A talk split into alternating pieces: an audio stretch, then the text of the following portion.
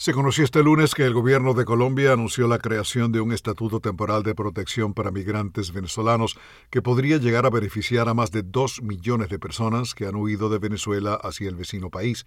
De acuerdo a un comunicado dado a conocer por Migración Colombia, el plan tendría una validez de 10 años y permitiría el tránsito de los migrantes venezolanos que se encuentran en Colombia de un régimen de protección temporal a uno de migratorio ordinario. El comunicado agrega que posteriormente los migrantes venezolanos que se encuentren de manera regular en Colombia deberán adquirir una visa de residente si desean permanecer en ese país.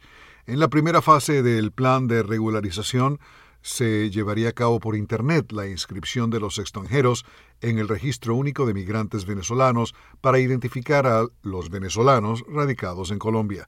En la segunda parte se expediría un permiso de protección personal para que los migrantes venezolanos regularicen su situación y vivan legalmente en Colombia. El anuncio fue realizado tras reuniones del mandatario colombiano Iván Duque con el alto comisionado de las Naciones Unidas para los Refugiados, Filippo Grandi.